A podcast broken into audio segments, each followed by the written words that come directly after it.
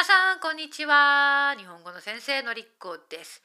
え今日は2022年春のライティングチャレンジのトピックに10年前の自分にメッセージを書いてください。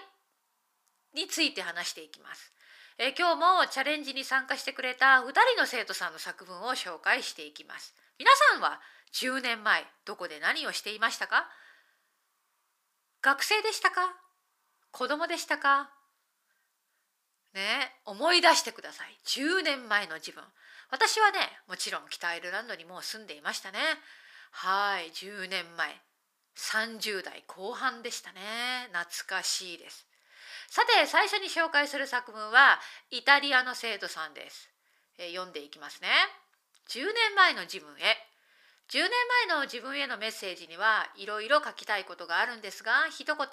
何に苦労しているのか何に気をつけているのか今を楽しめ。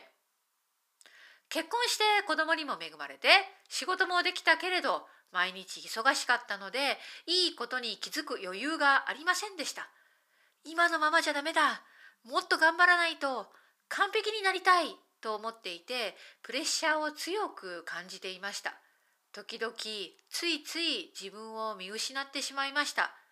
よく寝られずあれこれ考えてしまって気分が落ち込むこともよくありました。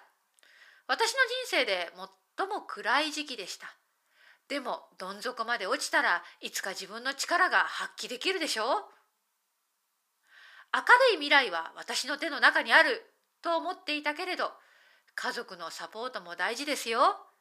家族のサポートのおかげでだんだん心と体が良くなってきました。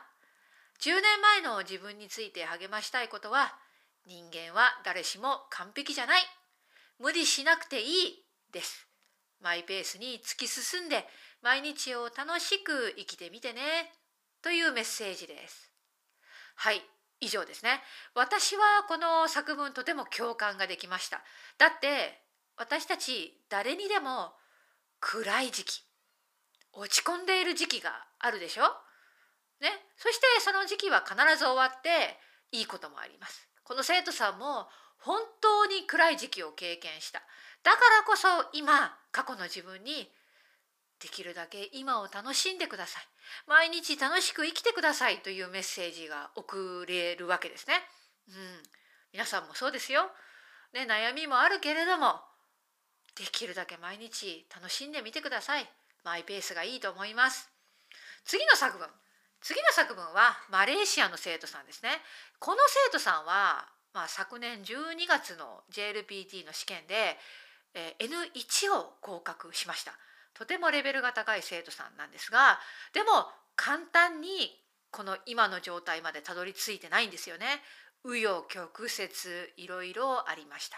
それについての内容です。読みます。10年前の自分へ。10年前のこの頃18歳のあなたは大学に入るための手続きや準備でバタバタしていたね。そしてある夢を抱いていた。日本語を学んで日本語で生活してみるという夢。大学4年間日本語の授業を受けても全然日本語を話せるようにならなかったね。そして大学を卒業し日本企業の面接を受けてみたんだが受からなかった。社会人になったあなたは毎日仕事で忙しくて日本語の勉強をやめてしまったんだ。毎日忙しくて私は何のために生きているんだろうと思いつつ憂鬱になっていく。憂鬱で死んでもいいと思っていたあなたはなぜかある日突然自分の心の中で日本に行きたいという小さい声が聞こえた。ある日あなたは思い切って仕事を辞め初めて一人で日本を旅行した。日本で再び夢を見た。大学の頃の夢を。そして再び日本語の勉強を始めた。この10年間、いろいろ体験してきた。憂鬱、母の病気、父の他界などに人生の儚さを思い知らされた。でもあなたはよく頑張った。強くなった。10年後のあなたは JLPT の N1 に合格するほど日本語が上達していてあと数ヶ月間で日本に引っ越す未来が待っている。あなたの夢がもうすぐ叶えられる。だから10年前の自分へありがとう。いやー私は本当に感動しましたこの作文。素晴らしい。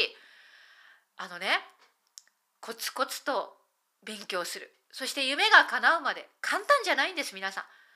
ね簡単じゃない長い道のり、ね、この作文にもあったように日本語を勉強して日本で生活してみるという夢を忘れてしまった時期もあるんですね。簡単に N1 合格したわけじゃない。でもいろいろあってでも人生の中でいろいろ決断をする時があって今の自分があるんです。そして N1 に合格してもうすぐ日本に行ける。日本の会社で働ける夢が叶えられるこんなに嬉しいことはありません。そしてこんな作文を書いてくれた生徒さんに感謝します。素晴らしい内容をシェアしてくれました。たくさんのインスピレーションを分けてくれます。皆さんも諦めないでください。夢がありますよ、ね、この生徒さんは本当に悩みがあったと思うんですよ。この思い切って仕事を辞めるということもなかなかできる決断じゃありません。